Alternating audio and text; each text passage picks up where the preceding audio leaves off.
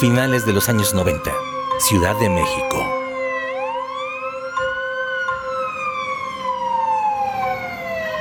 Otro de los momentos que marcó mi vida como cirujano es cuando yo hice mi rotación de cirugía de trauma en el hospital Lomas Verdes del IMSS. Una niña de 8 años ingresó a urgencias tras sufrir un atropello. La exploración inicial revelaba la gravedad del traumatismo y el compromiso vascular.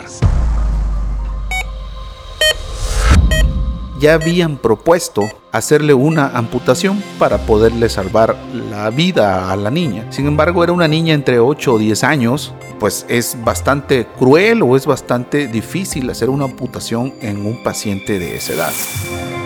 Mejorando tu circulación, un podcast de angiología con el doctor Flores Nazario.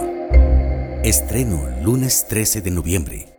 Escúchalo en tu plataforma de podcast favorita.